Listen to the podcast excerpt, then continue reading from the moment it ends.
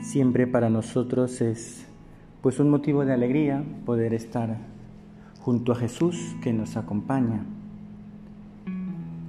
Él está presente en cada sagrario, en cada iglesia y en este oratorio también está junto a nosotros. Él quiso quedarse allí para que tú y yo tengamos la oportunidad de verle, de acompañarle, para que tengamos la oportunidad de rendirnos a sus pies, de estar con Él. Es un motivo de alegría, de confianza, de seguridad, en saber que Dios está aquí. Y qué pena que a veces tú y yo no nos demos cuenta. Qué pena que a veces tú y yo olvidemos su presencia. La hemos aprendido, en la catequesis pues se nos ha enseñado que Jesús está en el sagrario, que está allí en su cuerpo, sangre, alma y divinidad. Todo un Dios oculto, escondido en las apariencias de pan y de vino. Ese es el gran milagro de la Eucaristía. Por las palabras del sacerdote y por la acción del Espíritu Santo, ese pan y ese vino se convierten en el cuerpo y la sangre del Señor. Tú y yo sabemos que Dios está allí, esperándonos. Su presencia es verdadera. ¿Y cuánta gente se olvida de eso? ¿Cuánta gente ya ni, ni se signa ni se hace la señal de la cruz cuando pasa delante de una iglesia? Porque Él está allí. ¿Y qué suerte tenemos tú y yo? De poder estar con Jesús. Que no nos pase como a San Agustín, cuya fiesta celebramos hoy. Decía él en su libro, su famoso libro, Las Confesiones, tarde te amé, hermosura tan antigua y tan nueva, tarde te amé. Y tú estabas dentro de mí y yo afuera, y así por fuera te buscaba y deforme como era, me lanzaba sobre estas cosas hermosas que tú creaste. Tú estabas conmigo, mas yo no estaba contigo. Me retenían lejos de ti aquellas cosas que si no estuviesen en ti no existirían. Me llamaste y clamaste y quebrantaste mi sordera. Brillaste y resplandeciste y curaste mi ceguera. Exhalaste tu perfume y lo aspiré y ahora te anhelo. Gusté de ti y ahora siento hambre y sed de ti. Me tocaste y deseé con ansia la paz que procede de ti. Estas palabras que San Agustín dirige a Dios, palabras en las que el santo reconoce que en su vida, alejado de Dios, vertido hacia las cosas de este mundo, se había olvidado del Señor. A veces eso que le sucedió al santo de Hipona, San Agustín, nos puede suceder también a ti y a mí. Olvidarnos de Dios. Y qué pena darse cuenta tarde. San Agustín se dio cuenta, bueno, en el momento en el que Dios lo quiso y, y así fue quiso Dios que recorriera un camino de conversión, de cambio de vida.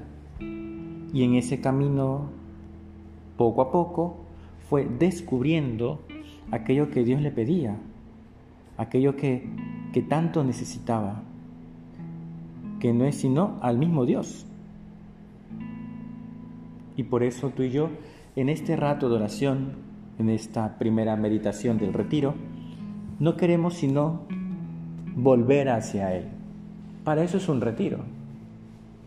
Un retiro es un tiempo de examen un poquito más profundo, un tiempo de oración un poco más detenido. Es verdad que tenemos una jornada de, retiro un poco comprimida, ¿no? Podría ser un poquito más larga, pero la vida no da más, ¿no? Pero es mejor eso que nada y queremos que en esta primera meditación el Señor nos vaya introduciendo en el camino de la conversión. Tiempo de retiro, tiempo de examen, para detenerse a mirar con profundidad aquello que en nuestra vida no anda bien. ¿Por qué? Porque tú y yo, y así lo hace la iglesia, estamos llamados a la conversión, al cambio de vida.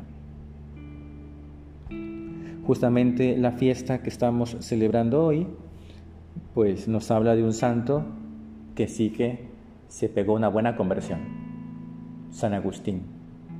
Aquel hombre de Dios, que al principio no era tan de Dios, pero que poco a poco fue descubriendo aquello que el Señor le pedía.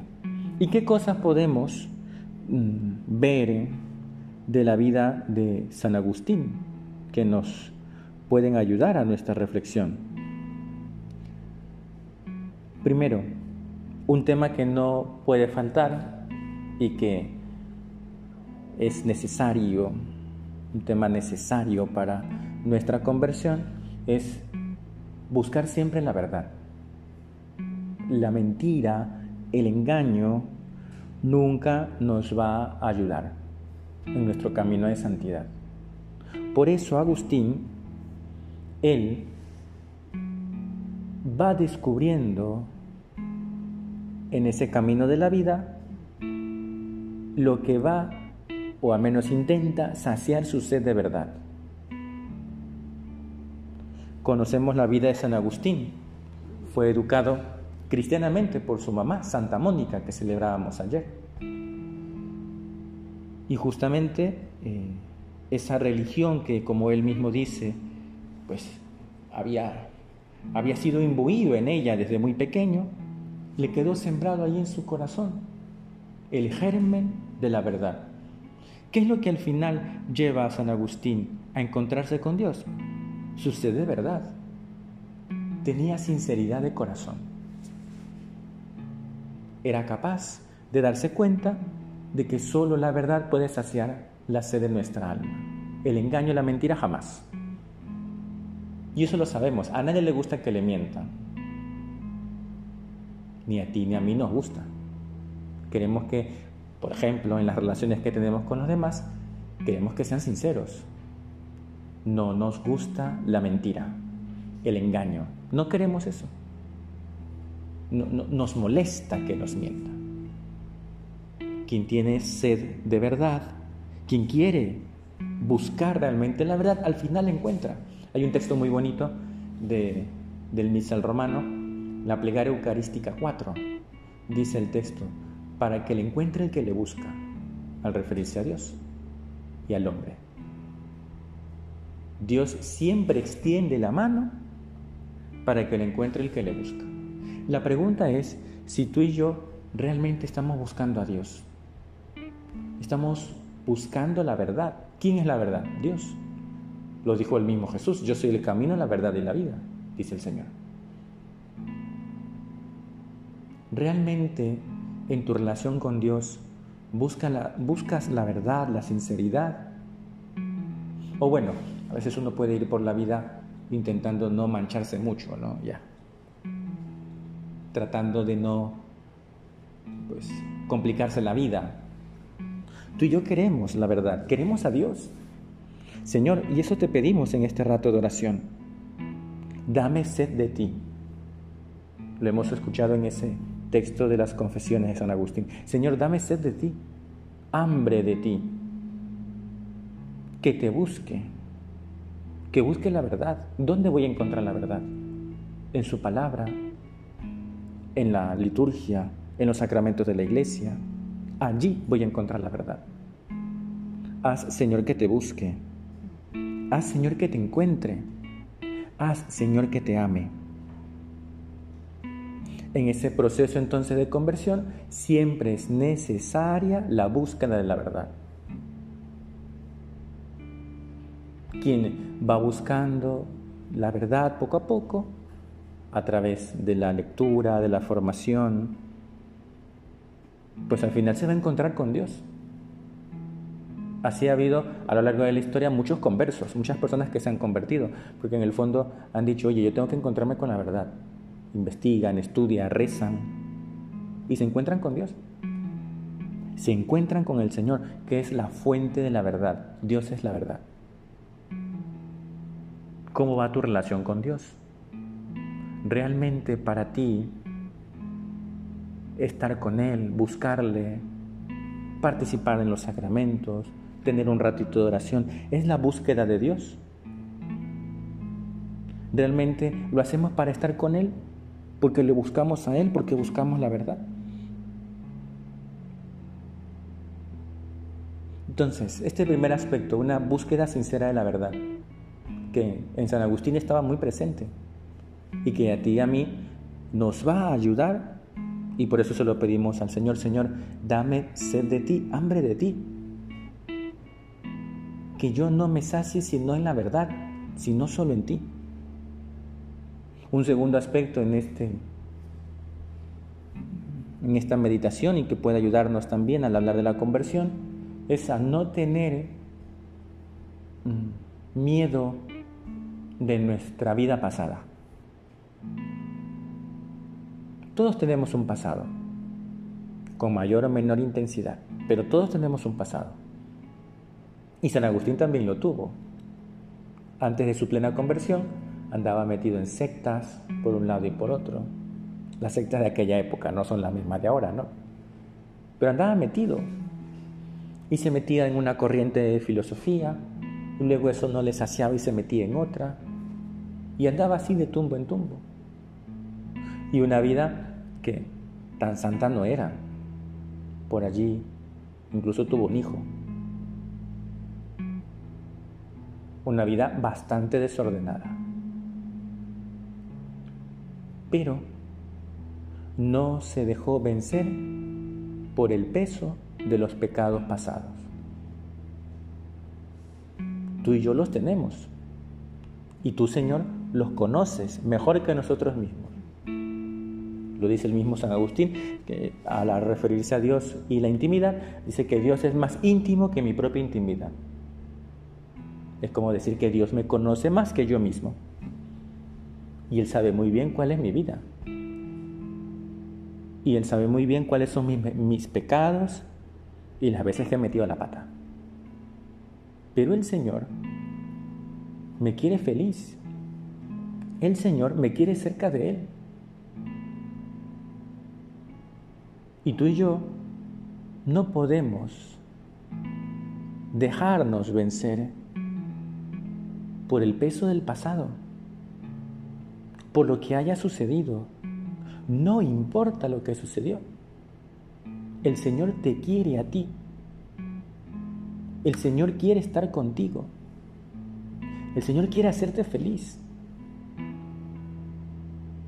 Mirar al pasado, estar agobiado por lo que ya pasó y pasó y el Señor ya te ha perdonado, no te va a dejar crecer no te va a dejar avanzar. Es como un impedimento, un saco allí que llevas encima, que no te deja seguir. Señor, ayúdame a sacarme ese saco del pasado. Ya sé, Señor, que me has perdonado. Tú conoces mis faltas, mis debilidades, sabes de qué estoy hecho. Pero aún así, a pesar de eso, me quieres feliz. Señor, ayúdame a no mirar atrás, a no centrarme en el pasado, a no quedarme allí agobiado por lo que pude haber hecho y no hice, por lo que hice y no debía haber hecho. ¿Quién no tiene un pasado? Todos lo tenemos. Y si San Agustín, a pesar de la vida que tuvo, del pasado que vivió, de las meteduras de pata, se convirtió en un gran santo, un gran pastor. El Señor lo llamó a la santidad, como a todos. Y en concreto a él lo llamó al ministerio, a convertirse en sacerdote de Jesucristo, a pesar de la vida que tenía. Y ese segundo aspecto es muy importante. No te dejes vencer por tu pasado. Ya lo pasado pasó, ya el Señor te perdonó, mira hacia adelante. Y un tercer aspecto, no menos importante, lo veíamos ayer con la fiesta de Santa Mónica, la oración. En el camino de la conversión necesitamos ya no solo de nuestra oración, justamente la, oración es búsqueda de verdad en lo que hemos dicho al principio. Ya no solo de nuestra oración, sino también la oración de los demás. Y tenemos que ser mendigos de oración. Cuando veas que las cosas te cuesten, pide oración. Anda a la gente, acércate, dile, oye, reza por mí. Que no tengas vergüenza. Bueno, es verdad que a veces la gente se asusta cuando tú le dices, reza por mí, que te pasa algo. No, digo, no, tranquilo, no pasa nada, ¿no? Bueno, siempre pasa algo, ¿no? Pero la gente se asusta. ¿Estás bien? ¿Te pasa algo? No, no pasa nada, pero reza por mí. Pide oración. Pide la oración de, una madre, de tu propia madre. Santa Mónica rezaba muchísimo por su hijo San Agustín. Conocemos la vida de Santa Mónica, que cuando su hijo andaba así por esos derroteros de la vida, lloraba a mares por su hijo porque lo veía lejos de Dios. Incluso Santa Mónica corrió donde San Ambrosio, obispo de Milán, para pedirle por favor que hablara con su hijo Agustín, que andaba perdido. Y San Ambrosio le dijo unas palabras muy bonitas. Mujer, no desesperes. Nunca se va a perder un hijo de tantas lágrimas, de tanta oración. Ella quedó muy consolada. Vemos el poder de la oración de intercesión. Dios es el primero y el más interesado en que nos convirtamos. Pero ¿cuánta gente puede ayudarnos con su oración? ¿Cuántas personas están dispuestas a rezar por ti? Tampoco es que le vayas ahí contando tu vida, ¿no? Pero sí, pide oración de tus familiares, amigos. Es la oración lo que te va a sacar de ese hueco donde estás. Cuidado que nos podemos sentir muy cómodos en el hueco, ¿eh? Y eso no. Gracias Señor por tantas oraciones, por tanta gente que reza por mí, por tantas personas que me dedican sus oraciones, por esos amigos, esas amigas con las que cuento, con cuyas oraciones me sostengo. Vamos a pedirle entonces en esta fiesta de San Agustín, un santo espectacular, recomiendo leer las confesiones de San Agustín. Es casi obligatorio. Tema de examen. No. Vamos a, leer esas confesiones. Es muy fácil que las encuentren. ¿no? Es un libro muy bonito. Un hombre que decidió dejar atrás sus pasiones y el pecado para seguir a Dios. Buscó la verdad y se apoyó en la oración. Ayúdame, Señor, a convertirme, a cambiar de vida, como San Agustín, y a no tener miedo de mi pasado. Señor, tú en la confesión has borrado todos mis pecados. Me quieres santo y feliz. Dame la fuerza para seguir tu camino. Te doy gracias, Dios mío, por los buenos propósitos, afectos e inspiraciones que me has comunicado en esta meditación. Te pido ayuda para ponerlos por obra. Madre mía Inmaculada, San José, mi Padre y Señor, Ángel de mi guarda, interceded por mí.